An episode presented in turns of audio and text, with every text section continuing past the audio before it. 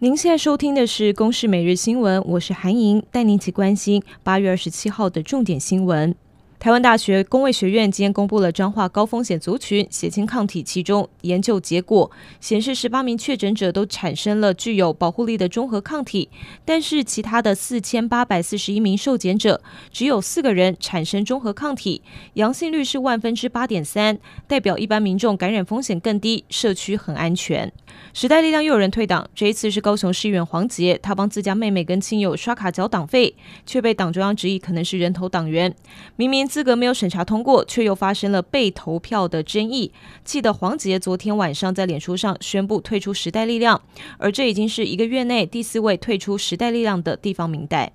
受到西南风增强的影响，台南、高雄、屏东等地从昨天到今天不断遭到暴雨轰炸。高雄市六龟、甲仙、茂林、桃园、那玛夏今天都是停止上班上课。而中央气象局中午再度加发了大雨、豪雨特报范围，警示县市增加到了十八个县市，也另外将北北基升格为豪雨警示地区。